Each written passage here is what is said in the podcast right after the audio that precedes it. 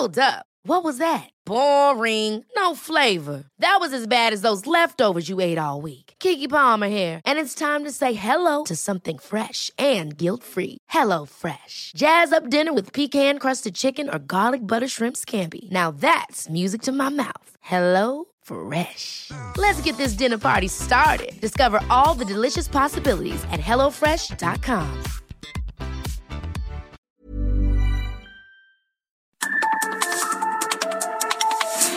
norte a sur, las coordenadas de la información.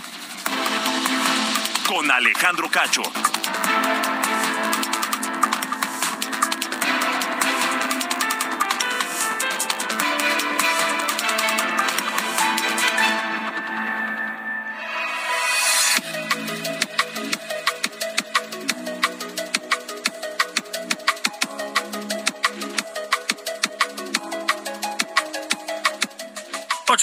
Punto tiempo del centro de la República Mexicana. Bienvenidos esta noche a De Norte a Sur. Es noche de viernes, 2 de septiembre de 2022. Yo soy Alejandro Cacho y le agradezco que me permita acompañarle la próxima hora, donde quiera que se encuentre, a través de la cadena nacional de Heraldo Radio en toda la República Mexicana y también en Naumidia, en los Estados Unidos, a donde enviamos un abrazo fraterno afectuoso, esperando que pasen una gran noche y que nos acompañen en este fin de semana laboral para comentar, para platicar, para analizar los temas importantes de la información.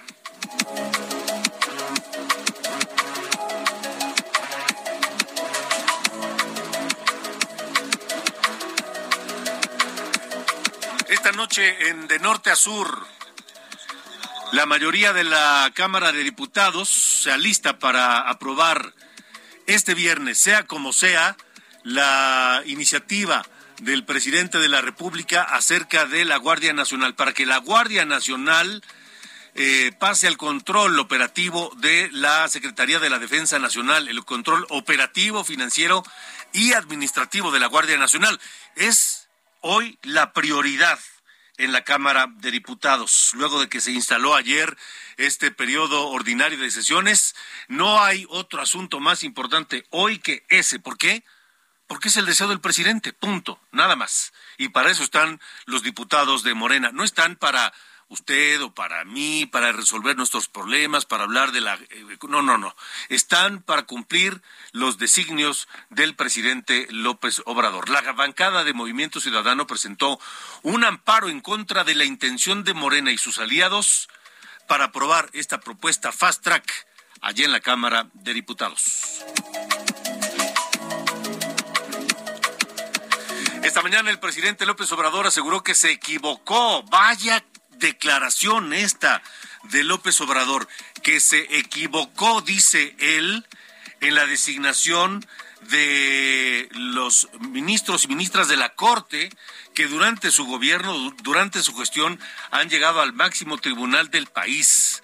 Estamos hablando de la ministra Loreta Ortiz, estamos hablando de la ministra Margarita Ríos Farjat, estamos hablando de la ministra Yasmín Esquivel, y estamos hablando del ministro Juan Luis González Alcántara, todos ellos ministros de la Suprema Corte de Justicia de la Nación, llegados a ese cargo durante el gobierno de López Obrador. Y dice López Obrador que se equivocó al nominarlos porque no han permanecido, porque no siguen comprometidos con el proyecto de la transformación que él impulsa.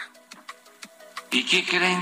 Me equivoqué, porque hice propuestas, pero ya una vez que propuse por el cargo o porque cambiaron de parecer, no están pensando en el proyecto de transformación y en hacer justicia.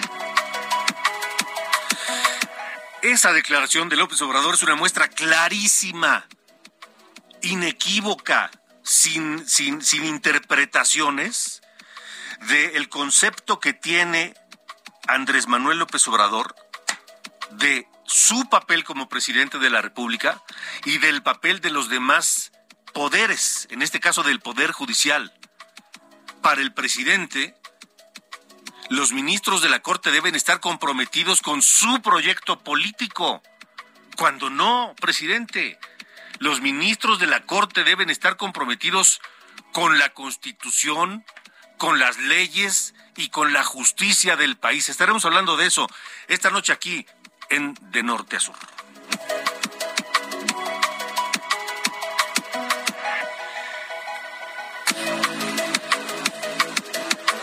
Y por supuesto, este comentario del presidente ocurre eh, pues después de que el eh, pleno de la Suprema Corte eh, revisará, esto será el próximo lunes, el próximo lunes, y es una presión más, es una presión más desde la presidencia de la República a la Corte, porque el lunes la Corte revisará eh, y votará sobre la posible inconvencionalidad de la prisión preventiva oficiosa. ¿Por qué? Porque contraviene los principios constitucionales y la presunción de inocencia, así como el principio de proporcionalidad de las leyes. El presidente está muy molesto con esa posibilidad, está muy enojado con la posibilidad de que los ministros pues regulen la aplicación de la prisión preventiva oficiosa y por eso eh, lleva buena parte de esta semana arremetiendo contra el Poder Judicial. Pero ¿qué es lo importante de revisar esta figura de la cual se ha abusado? Sobre eso hablé con el doctor en Derecho Juan Jesús Garza Onofre, investigador del Instituto de Investigaciones Jurídicas de la Universidad Nacional Autónoma de México, y verá, verá los conceptos que nos eh, platicará aquí en De Norte a Sur. Y bueno, vamos a más temas porque aunque el PAN y el PRD ya dieron a conocer los nombres de sus eh, aspirantes a candidatos para gobernar el Estado de México, aún no se decide si el PRI, el PAN y el PRD irán en alianza para enfrentar a Morena y también la alianza de Morena, Morena, PT y Partido Verde.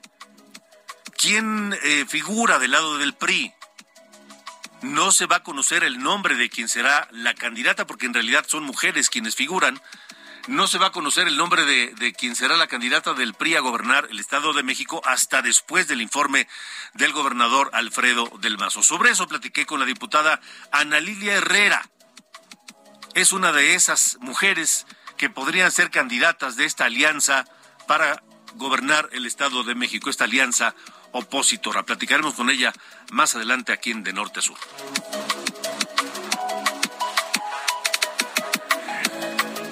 Comenzamos el mes de septiembre y como siempre, como desde, desde 1985, cuando aquellos terribles terremotos que devastaron buena parte de la capital de la República Mexicana, que dejaron se dice, nunca, nunca supimos el número real, pero se habla de una cifra alrededor de 10 mil muertos en los terremotos de 1985, después de aquella fecha y luego de que justo otra vez el 19 de septiembre de 2017 volviéramos a sufrir un terremoto en la capital del país, reforzó la idea de que septiembre es el mes de los sismos, de los terremotos en México. Pero ¿qué hay de esto? ¿Es cierto? ¿Hay base científica para pensar eso? Esta noche de norte a sur platicaré con el doctor Víctor Hugo Espíndola Castro, jefe del área de análisis sísmico del Servicio Sismológico Nacional, para aclararnos a usted, a mí, a todos, esta duda.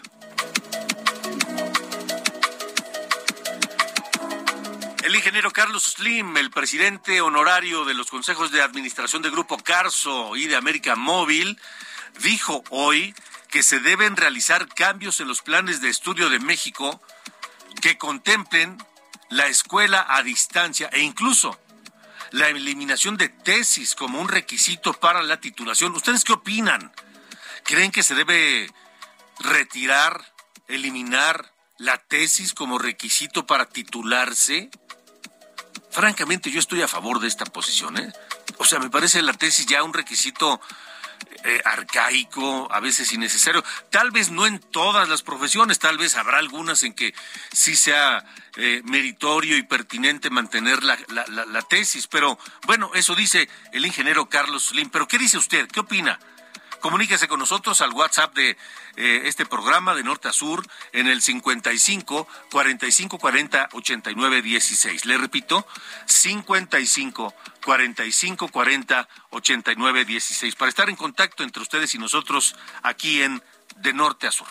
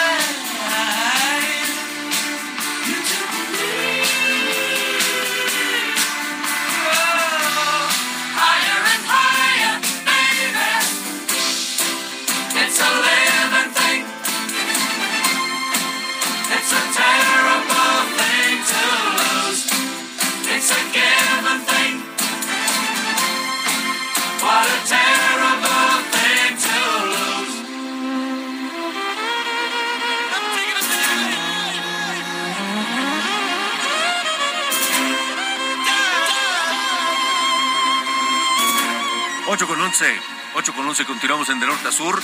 Este, ya aquí con Ángel Arellano comentando esta, esta propuesta del ingeniero Carlos Slim de eliminar las tesis para la titulación de carreras profesionales en las universidades.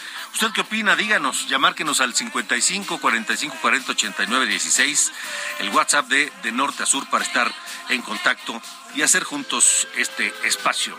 ¿O no, mi querido Ángel? ¿Cómo estás? Exactamente, pues ya estamos platicando de las tesis y todo lo que, todo el trabajo que cuesta hacer una tesis para titularse. Pero es un buen tema de debate. Es un buen ¿eh? tema, claro, claro. De eso se trata, que la gente opine, porque esos son los temas que le llegan, señor, ¿no? esos son los buenos. Al igual que la música, Alejandro, escuchamos Living Thing, que es una canción de Electric Light Orchestra porque estamos recordando a el eh, músico Mick Kaminsky, que es el violinista de esta banda, o que fue al menos de 1973 al 79. Este grupo con canciones como Last Train to London, Telephone Land, Mr. Last Train to London es... Así que pues es parte de lo que vamos a estar escuchando. Sí, exactamente, es una una canción representativa de esta banda.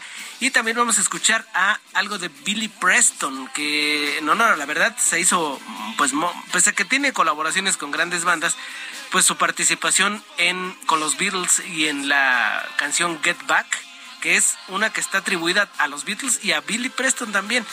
De hecho, se le llamó como el, el quinto Beatle porque John Lennon quería integrarlo, Paul McCartney dice, oye, pues ya estamos, ya nos estamos este, desbaratando aquí la banda y la quieres meter, ¿no?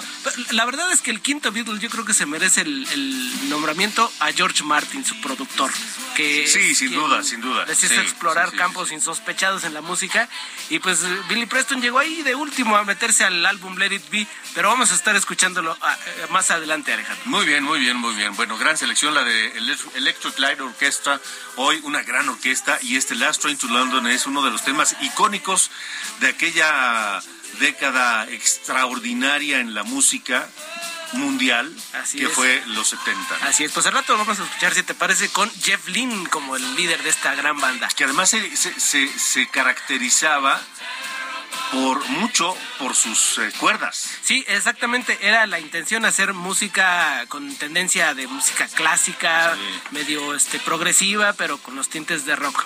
¿No? Y tiene una, una muy buena combinación que les quedó, la verdad. Les quedó muy bien. O sea, fue, fue una, una vida breve de, Electric, Light Orchestra, pero este provechosa, ¿no? que marcó, marcó este a la música de aquella, de aquella década. Pues al rato vamos a tomar el último tren a Londres, si te parece. Last Train to London de Electric Light Orchestra. Fíjate que ya nos están llegando mensajes aquí al WhatsApp de Norte a Sur eh, en el 55 45 40 89 16 dice sí que se elimine la tesis y también el examen profesional. Pero pónganos su nombre, por favor. Díganos cómo se llaman y de preferencia de dónde nos escriben para poder comentarlos y saludarlos y agradecerles, por supuesto, sus mensajes. Sí, que se elimine la tesis y también el examen profesional. Tenemos otro de por acá. Eh, buenas noches, ya hay más opciones para titularse, como el examen general de conocimientos o titularse trabajando. No todas las tesis pueden ser excepcionales, pero hay algunas muy buenas que se podrían perder si se elimina esa opción. Saludos, buenas noches desde Oaxaca. Tampoco nos pone su nombre. Ah, Uciel, Uciel Díaz, va llegando su nombre. Uciel Díaz, gracias Uciel y gracias por escucharnos allá en, en Oaxaca. Supongo que es en Oaxaca, Oaxaca, la verde antequera, a donde enviamos un gran, un gran saludo. Gracias a todos, síganos enviando mensajes y este, gracias Ángel. Gracias Alejandro. Buenas noches. Electric Light Orchestra más adelante aquí en De Norte Sur.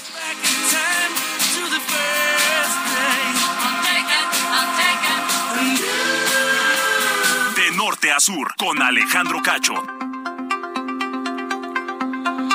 Mire, ponga usted atención el próximo lunes, porque el lunes eh, la Suprema Corte de Justicia de la Nación va a discutir eh, esta dos, hay dos, dos proyectos de dos ministros que tienen que ver con la prisión preventiva oficiosa. No van los dos en el mismo sentido, no van los dos en, el, en, eh, en la intención de eliminar la prisión preventiva oficiosa. De hecho, de lo que se trata es de regular su aplicación, porque se ha, se ha aplicado de manera excesiva, abusiva, en los últimos años y hoy el propio subsecretario de Seguridad eh, Pública daba la nota, daba el dato, porque quejándose precisamente de esa, de esa posibilidad, hablando en contra de esa posibilidad, eh, pues dio la nota y dio el número y son él decía que podían liberarse si se aprueban esas modificaciones y si la Corte echa abajo la prisión preventiva oficiosa, que, insisto, no es la intención, podrían salir en libertad 92 mil delincuentes, ya les llaman delincuentes. Ese es el problema, que están en la cárcel cuando no les han probado ser culpables. Son 92 mil. ¿Se imagina usted lo que son 92 mil personas encarceladas, acusadas de lo que sea, del delito que usted me diga? Pero que no les han probado su culpabilidad. Y no dudo que entre esos 92 mil haya muchos delincuentes, efectivamente. Y no dudo que haya delitos que ameriten sí la prisión preventiva oficiosa por el riesgo que significan para la sociedad o por el riesgo de que huyan de la justicia. Pero 92 mil son muchísimos. Tal vez haya delitos como, no sé, pederastia, como ciertos delitos de cuello blanco, como el caso de Emilio Lozoya, por ejemplo, eh, como eh, algunos otros delitos como narcotráfico, delincuencia organizada, en fin, que sí ameriten la prisión preventiva oficiosa, pero, pero hay muchos otros que no, porque bajo esa figura hay personas presas acusadas de robarse un pan, pero que no los han probado. En todo caso, el problema es de la autoridad. En fin, eh, platiqué sobre esto sobre, con el doctor Juan Jesús Garza Onofre, investigador del Instituto de Investigaciones Jurídicas de la UNAM, y esto fue lo que nos dijo.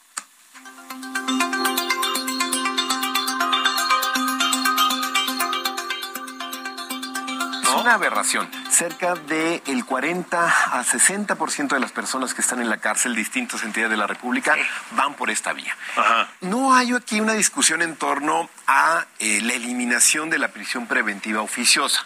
Lo que vamos a ver los siguientes días en la Corte y lo que estamos tratando de hacer mucha divulgación al respecto es el abuso de esta figura. La prisión preventiva oficiosa tiene un fin que es que alguien se puede dar a la fuga, ¿no? El caso de Emilio Lozoya cuando estaba en el extranjero es un buen ejemplo, eh, que haya sido reincidente en el en, los delitos o también que ponga en riesgo a las víctimas. Lo que pasa aquí es que con porcentajes tan alto, cuando los jueces de control, cuando las fiscalías simplemente por tener alguno de los delitos llamados graves, que son delitos que se enmarcan en la propia Constitución, lo que está haciendo muchos jueces de control es automáticamente a muchas personas durante mucho tiempo están enviándola a la cárcel. Y esto yo creo que es una problemática muy fuerte que no solamente es de este sexenio, se ha venido atrás desde hace muchos años. La primera consolidación de la prisión preventiva oficiosa empieza en el 2008 y lo que tenemos aquí es que más mano dura, más gente en las cárceles no viene a reducir los índices de eh, inseguridad y de violencia en México. Lo que esperamos que esta discusión en torno a la prisión preventiva oficiosa pueda detonar es saber que si queremos una mejor investigación del delito, reducir los índices de criminalidad en México, necesitamos dotar a las fiscalías de mejores capacidades, a los policías de investigación, a quienes hacen las carpetas de investigación, porque lo más sencillo es a un juez decretar prisión preventiva oficiosa y de aquí a que resuelva, que tenga una condena firme, una sentencia firme, pueden pasar de 5 a 10 años. Es la salida fácil, encarcela y después vemos si es culpable o no. Aquí claramente parecería que hay un discurso que las cárceles es la solución para todos los delitos en México. Y yo creo que esto, después de ya más de 15 años con la misma estrategia, nos damos cuenta que al contrario, las cárceles ni siquiera las controla el propio Estado. En las cárceles parecería que hay un sistema de autogobierno, las cárceles no invitan a la readaptación social. En ese sentido, lo que puede decidir la Corte el próximo día, lunes 5 de septiembre, va a ser eh, un tema, eh, yo me atrevo a decirlo, uno de los temas más importantes en la historia constitucional. Porque además, además hay que decir que esto coloca a las fiscalías en una posición muy cómoda. Exacto. Te acuso, te meto a la cárcel bueno, el juez, pues, sí, sí. Pero, y después junto las pruebas en tu contra y veo si puedo armar un caso para entonces iniciarte un proceso. Exacto. ¿no? Y ver si eres culpable o no. Hay otras maneras de evitar que esa persona inculpada, acusada, huya. Se llaman medidas cautelares, medidas que toma eh, la, la Administración de Justicia para que se vaya construyendo un caso sólido. Aquí de nueva cuenta el problema es el uso y el abuso de la prisión preventiva oficiosa como parecería la única medida. ¿Cuál es, cuál es lo sencillo? Que cuesta menos que un brazalete, que tener vigilancia, que tener medidas de distancia en el caso de, alguna eh, víctima que haya sido, eh, eh, que esté en riesgo por un, presunto delincuente, lo más sencillo es meter a la cárcel. Y en las cárceles nadie sabe qué pasa, nadie sabe qué es lo que ahí sucede. Ahora, mencionabas, estamos platicando con el doctor Juan Jesús Garza Onofre, quien es investigador del Instituto de Investigaciones Jurídicas de la UNAM. Caso de Emilio Lozoya. Sí justificado plenamente la prisión preventiva oficiosa, oficiosa porque él huyó. Claro y, se ocultó. Claro. E intentó evitar su extradición a México. Ahí, está plenamente justificado. Eso, el juez tiene que dar razones suficientes, fundadas, para decir por qué va a meter a alguien a la cárcel mientras no tiene una condena. Son casos excepcionales estos que conocemos de Lozoya. Ahora parecería que hay un caso muy mediático de nueva cuenta. El caso de Florencia Cassés ha, vuelto a tomar medida. Israel Vallarta, la expareja de Florencia Cassés, está por prisión preventiva oficiosa y ya va para más de 20 años. Y no ha sido sentenciado. Y no ha sido sentenciado. La prisión preventiva oficiosa a quien más afecta es a los pobres. ¿Por qué? Porque probablemente Emilio Lozoya tenía dinero para pagar buenos abogados, para ejercer una buena defensa, pero cuando tienes tanta prisión preventiva oficiosa, necesitas defensa, necesitas abogados que te puedan ayudar a ver cuáles son los siguientes pasos. Aquí sí tenemos una amplia cantidad de personas que están siendo por estos delitos. Lo cierto es que son delitos de robo en casa habitación, delitos eh, por supuesta delincuencia organizada. A ver, el curso del gobierno es, si se echa abajo la prisión preventiva oficiosa, junto con ella se echa abajo la estrategia de seguridad del país. Desde mi punto de vista, eso es una mentira total. Mira, no solamente es una mentira, Alejandro, sino también eh, devela un fracaso de su estrategia. Porque no va una cosa con la otra de la mano. En absoluto. Los índices, no tenemos un, mejor entorno, no tenemos eh, las cárceles eh, como centros de readaptación social. De nueva cuenta, es un discurso tramposo y cómodo es un discurso que antes de hablar de prevención, antes de fortalecer las fiscalías, la autonomía y demás tal, parecería que lo más sencillo es métalos y ya en otro sexenio, en otra administración, pues que se hagan cargo de liberar. Y ojo, y creo que también es tramposo en el sentido, la Suprema Corte no va a echar abajo de la noche a la mañana esto y no van a abrir las puertas y van a salir todas las presuntas eh, culpables que están en las cárceles. Van a tener que justificar los jueces por qué, están, ahí? Es decir, la prisión preventiva oficiosa va a mutar a todo que sea justificada, a que tengan los jueces que hacer machamba. Vamos a esperar a ver qué decide la Corte el próximo lunes, pero claramente lo dice un doctor en Derecho de la Universidad Nacional Autónoma de México, Instituto de Investigaciones Jurídicas de la UNAM. Vamos a esperar. Seguimos recibiendo mensajes al 55 45 40 89 16, el WhatsApp de Norte a Sur. Gracias. Vamos una pausa. Tenemos, por supuesto, más. ¿Es septiembre el mes de los sismos? ¿Hay sustento científico para pensar que en septiembre siempre va a temblar? Regresamos en De Norte a Sur.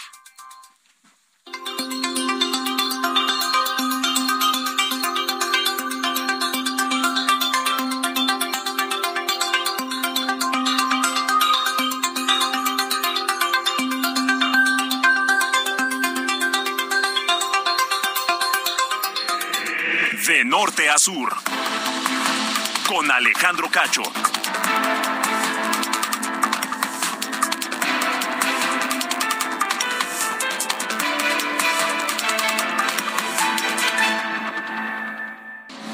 De norte a sur, las coordenadas de la información. Con Alejandro Cacho.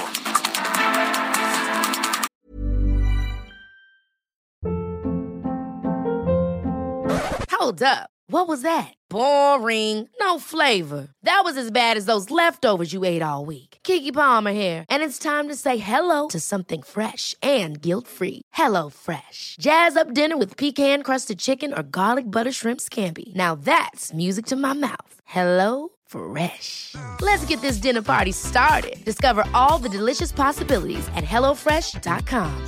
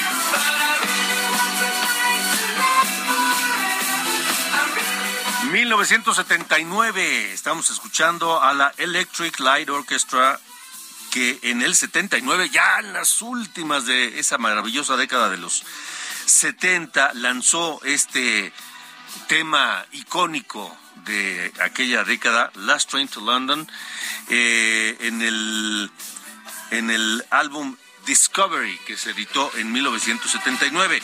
¿Y por qué estamos recordando hoy a la Electric Light Orchestra? Porque eh, hoy es cumpleaños de Mick Kaminsky, uno de los violinistas o el violinista icónico también de esta, de esta orquesta, que está cumpliendo 71 años, un, un, británico conocido eh, mundialmente por este trabajo en la Electric Light Orchestra, que tuvo una vida corta de 1973 a 1979, pero con eso fue suficiente.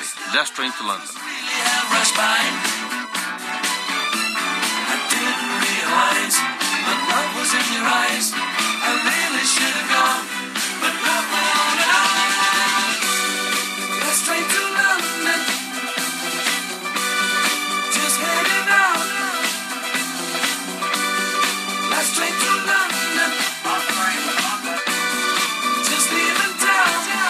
Norte a sur, las coordenadas de la información.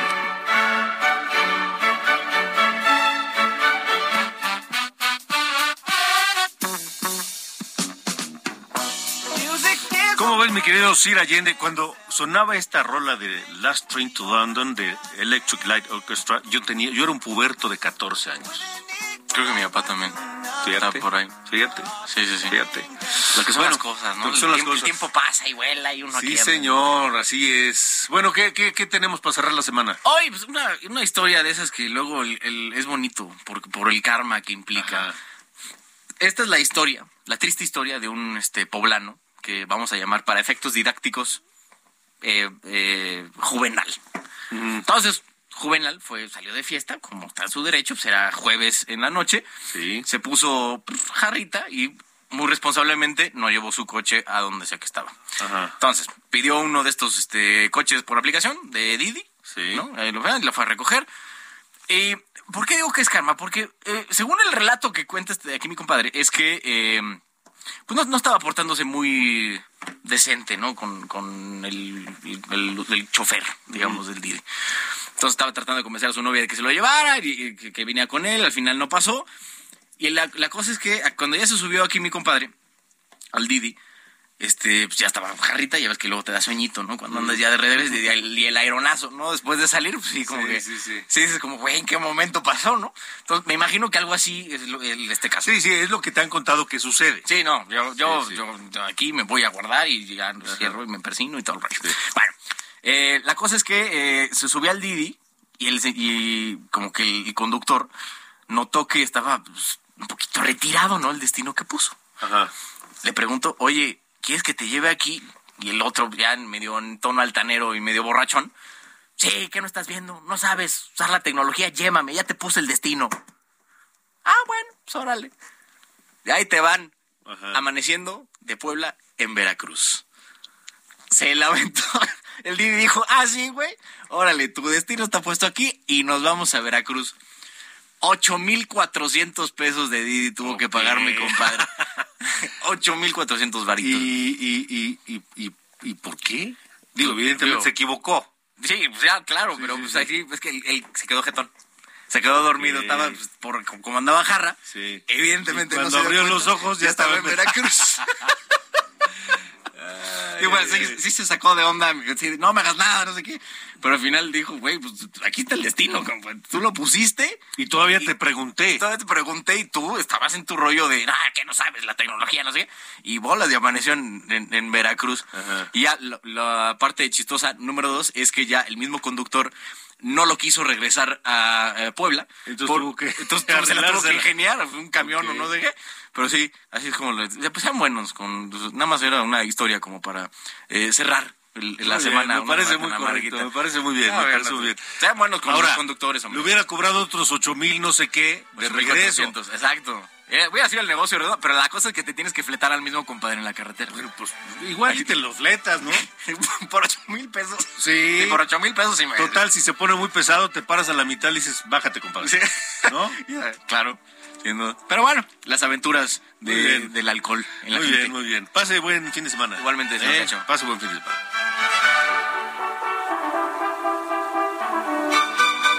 De norte a sur, con Alejandro Cacho. Gracias por sus mensajes al 55 45 40 89 16. Nos escribe Luis del Estado de México. Ya tiene mucho tiempo que los universitarios se titulan, ya sea por medio de seminario, porque los obligan a hacer examen del Ceneval. En fin, no todos actualmente hacen tesis, dice. Yo estoy de acuerdo en que regrese la obligación de tesis y el examen profesional, dice Luis del Estado de México. Bueno, muy bien. Eh, Ricardo Cosío, en relación al comentario del presidente López Obrador a los ministros, considero que es antidemocrático y de un dictador. Ándale. Ahora querrá se llame Suprema Corte de la Honestidad y el Bienestar. No está bien mentalmente, dice saludos. Gracias a Ricardo Cosío por escribirnos y por escucharnos. Eh, nos escribe también el ingeniero y profesor universitario Ricardo G. López Montedeoca y dice, la tesis, sobre todo en ingeniería, es la oportunidad para demostrar que se sabe hacer algo. Bueno, muy bien, gracias profesor eh, Ricardo. López Montes de Oca. Gracias a todos por escucharnos aquí en De Norte a Sur. Eh, tenemos, por supuesto, más información para cerrar esta semana de, de laboral. La diputada Ana Lilia Herrera suena, es una de las aspirantes para ser la candidata del PRI a gobernadora del Estado de México. Platicamos con ella y esto nos comentó. De norte a sur, las coordenadas de la información.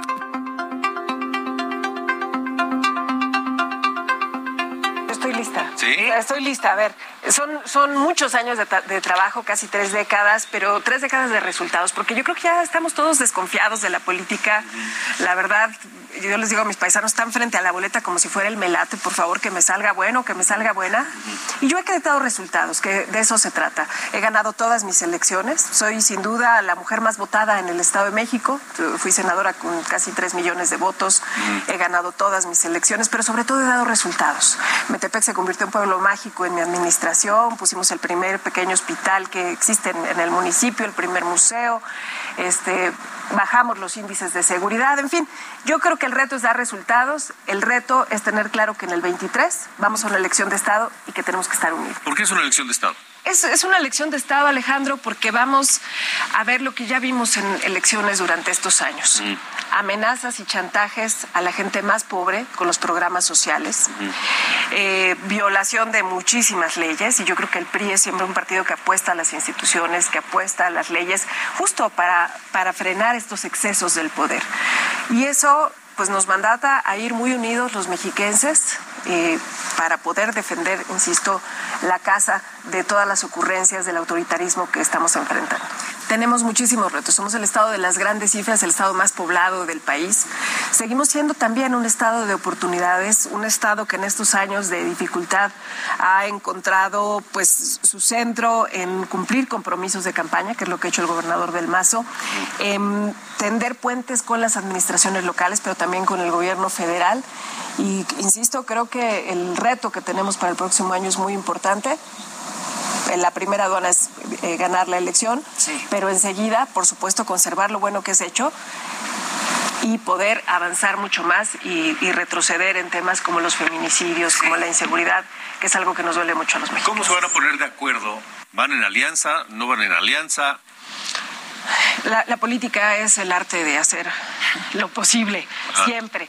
Y, yo soy diputada aliancista. Por supuesto que estoy a favor de la alianza. A mí me parece que en este momento ir juntos no es una opción, es un mandato ciudadano. Y estoy, eh, por supuesto, haciendo lo que a mí me corresponde. Presenté hace algunas semanas una iniciativa de ley para reglamentar los gobiernos de coalición, porque tenemos alianzas electorales, muy bien, no se nos pueden acabar el de la elección, tenemos que mirar en el largo plazo y darle certeza a la gente cuál va a ser el plan de gobierno, cuál va a ser el equipo de trabajo plural ¿por qué no? Si ganamos juntos, creo que se vale hacer equipo con las y los mejores. Ahora, ¿cómo le van a hacer? Porque el, el PRD ya tiene un nombre, PAN ya tiene un nombre, PRI todavía no, pero suenan varios, y, dicen, hasta después del informe del gobernador del Mazo se sabrá quién será la abanderada, parece que será mujer, del PRI. Bueno, el PRI es hoy partido en el gobierno en el Estado de México. Claramente nuestros tiempos serán distintos a los del resto de los partidos políticos, que obviamente son muy respetables. En la alianza hay hombres y mujeres muy valiosos. El método lo van a determinar los partidos. Y en mi caso estoy lista. Si es consulta a la base, estoy puesta. Ahora, ¿cómo le van a hacer con Morena? Porque Morena trae pues toda la planadora del gobierno federal, la 4T, y ha ido avanzando, avanzando, avanzando en distintos estados del país. Ganaron en 2018 mucho en el Estado de México. En 2021 parece que hubo un, retroceso de Morena, pero ellos están muy confiados.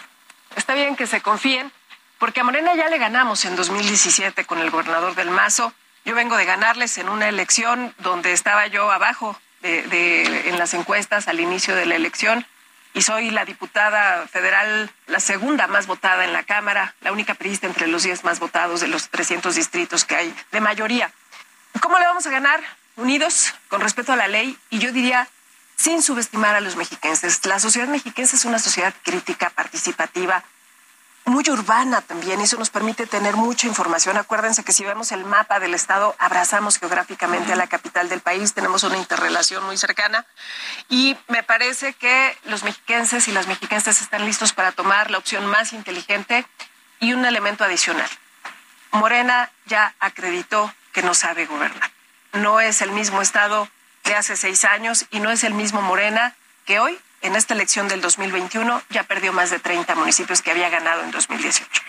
De repente las personas que vivimos en la Ciudad de México pensamos que podría no afectarnos quién queda en el Estado de México. ¿Por qué es tan importante de los que vivimos de este lado también estar pendientes de estas elecciones? Es muy importante. El, el, el Estado de México y, la capital del país compartimos la zona metropolitana más poblada del, del país y de América Latina. Tenemos una interrelación muy importante. Mucha gente del Estado de México trabaja aquí o estudia aquí en la capital y viceversa. ¿eh? También hay mucha gente de la Ciudad de México que va a trabajar al Estado, pero gran parte del agua, por ejemplo, que tiene la Ciudad de México viene del sistema Cuchamala también. Entonces, hay una interrelación obligada. La seguridad. Más allá de fronteras políticas, lo que tenemos son problemas comunes y retos que enfrentar de forma común.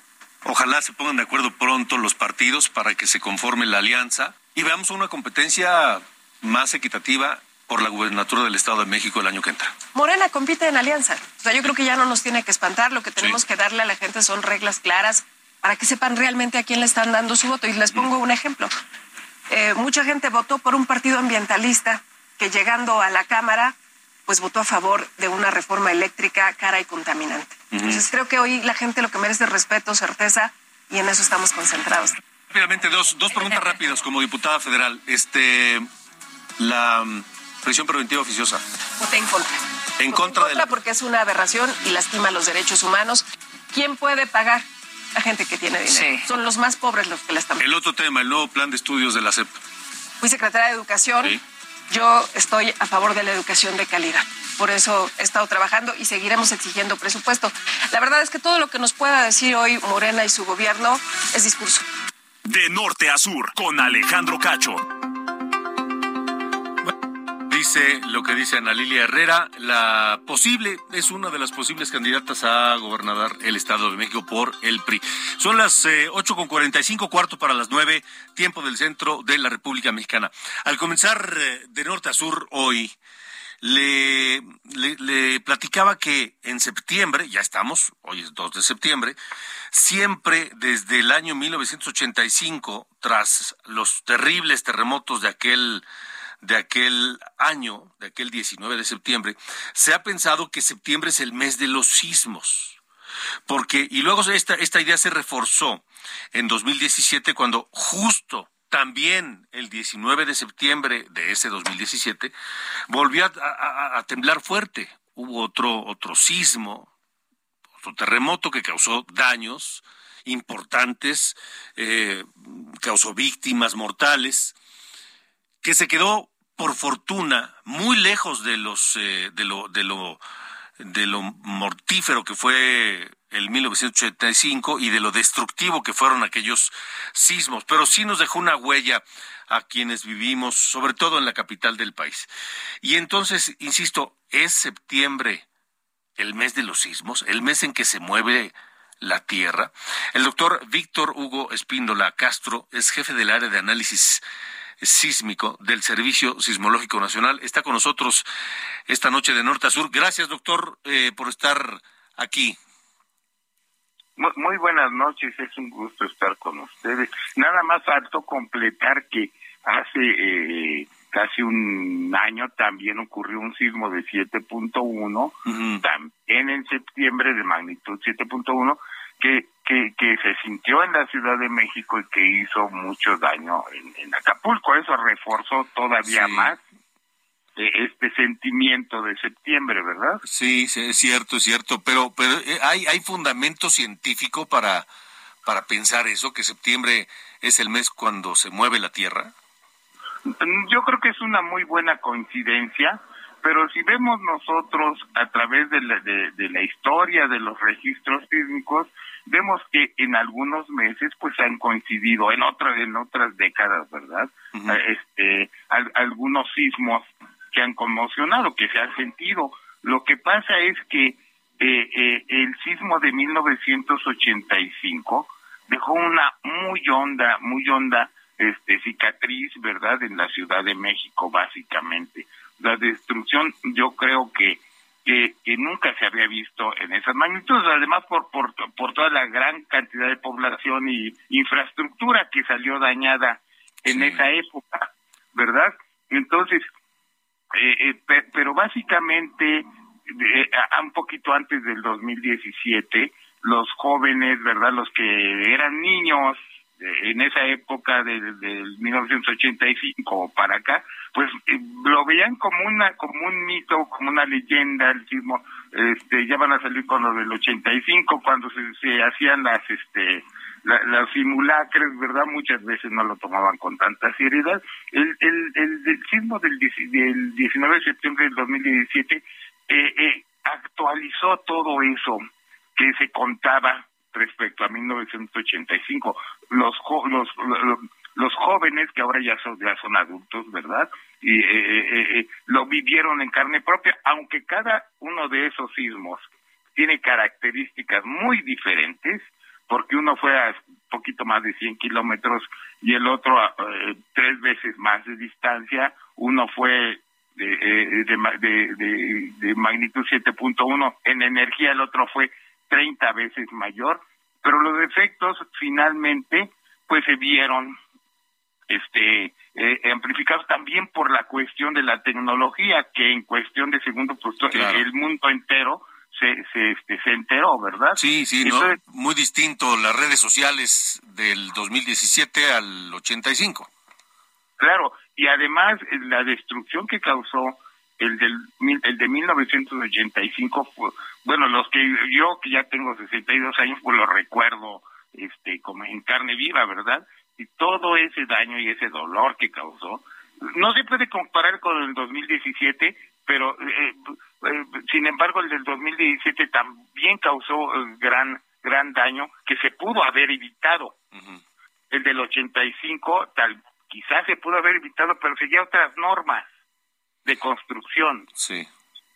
Era otro México, doctor. E-, era, era otro México. Y, el, y hace un año ocurrió uno en Acapulco que causó daños en, eh, en Acapulco. La infraestructura de Acapulco creo que tiene muy muy buena ingeniería.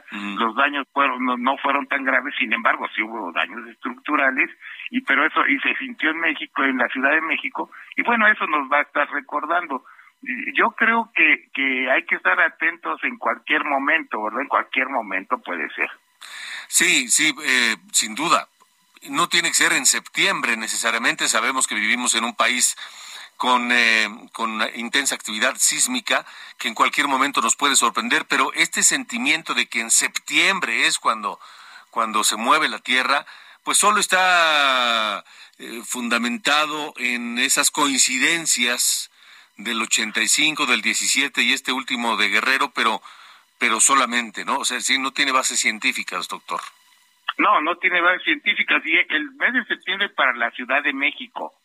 Pero también, mire, en, en 2017 ocurrió, recordemos, este, eh, eh, en la noche del 7 de septiembre, un sismo de, de los mayores, de mayor magnitud en el Golfo de Tehuantepec.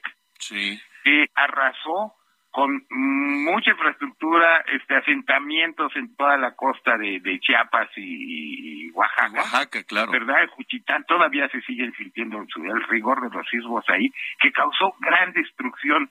Yo me atrevo a decirle que si no hubiera ocurrido el del 19 de septiembre de ese mismo año, segura, seguramente ahorita este mucha gente ni se acordaría de ese sismo. Sí, sí, coincido. Coincido, doctor Espíndola. Bueno, pues eh, entonces yo creo que más bien hay que relajarnos, no hay que estresarse de más porque, porque estemos en septiembre. Simplemente sí estar prevenidos en septiembre, en octubre, en noviembre y en cualquier día del año, ¿no? Sí, es correcto. Mire, eh, mire, eh, ya, bueno, ya sabes por demás decir que no existe un, método de, de, este, de predecir un sismo. Si se pudiera predecir un sismo sería en cuestión de, de en, tal mes. pero mire, independientemente de eso, este, nos, va a, nos va a tomar desapercibidos. Sí, sí, sí, sí, sí, No va a haber ningún método que nos diga tal hora y, en tal día, ¿sí? Los mejores métodos y predicciones probabilísticas pueden decirle en esta temporada, en este rango de tiempo, ¿no? Pero, pero nosotros no podemos vivir dentro de eso. Tenemos que tomar prevenciones. ¿En dónde estamos asentados? Eh, eh, eh, ¿Qué prevenciones tenemos que tomar? ¿Qué hacemos después de que ocurra un sismo? Va a ocurrir. aunque nos dijeran más o menos cuándo, va a ocurrir que ya estamos comunicados con la familia, con los hermanos, dónde nos vemos, todo eso que nos recomiendan, las recomendaciones que nos hace protección civil, sí, pues hay que tomarlas en serio y también los simulacros. De acuerdo, doctor eh, Víctor Hugo Espíndola Castro, gracias por haber estado con nosotros esta noche. un placer estar con ustedes. Muy amable. Gracias, buenas noches. Son las eh, ocho con cincuenta y tres. ¿Es en serio? Eh, ¿Es en serio? A ver, eh, yo tengo información, efectivamente, y, le, quiero decir, porque eh, estoy esperando este, pues, a, mi esposa que llegue de, viaje. Y ya me informó que su vuelo fue desviado a Querétaro, porque está cerrada la pista del aeropuerto de la Ciudad de México. Pero ahorita lo que me está diciendo mi, productor Ángel Arellano y, Diana Bautista, mi compañera también eh, de redacción de este programa, que hay el comentario de que por un perro en las pistas, pero que no está confirmado, aunque la periodista Lourdes Mendoza, a quien le mando un saludo, que suele ser muy seria y, y en, toda su eh, información, dice Lourdes Mendoza que es por un perro en la pista del aeropuerto o en las pistas del aeropuerto y que por eso está cerrado y que por eso hay retrasos en los vuelos. Tome precaución y de cualquier manera infórmese por si va a viajar o por si está esperando a alguien. Nos vamos. Gracias por haber estado con nosotros esta noche aquí en De Norte a Sur y nos despedimos con los Beatles.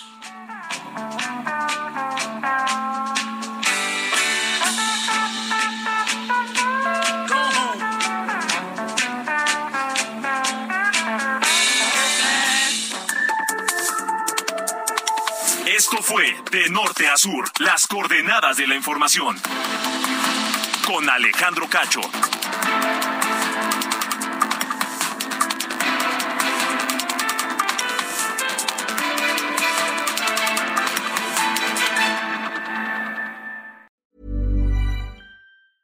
Ever catch yourself eating the same flavorless dinner three days in a row? Dreaming of something better? Well, HelloFresh is your guilt-free dream come true, baby. It's me, Kiki Palmer. Let's wake up those taste buds with hot, juicy pecan crusted chicken or garlic butter shrimp scampi. Mm. Hello Fresh. Stop dreaming of all the delicious possibilities and dig in at HelloFresh.com. Let's get this dinner party started.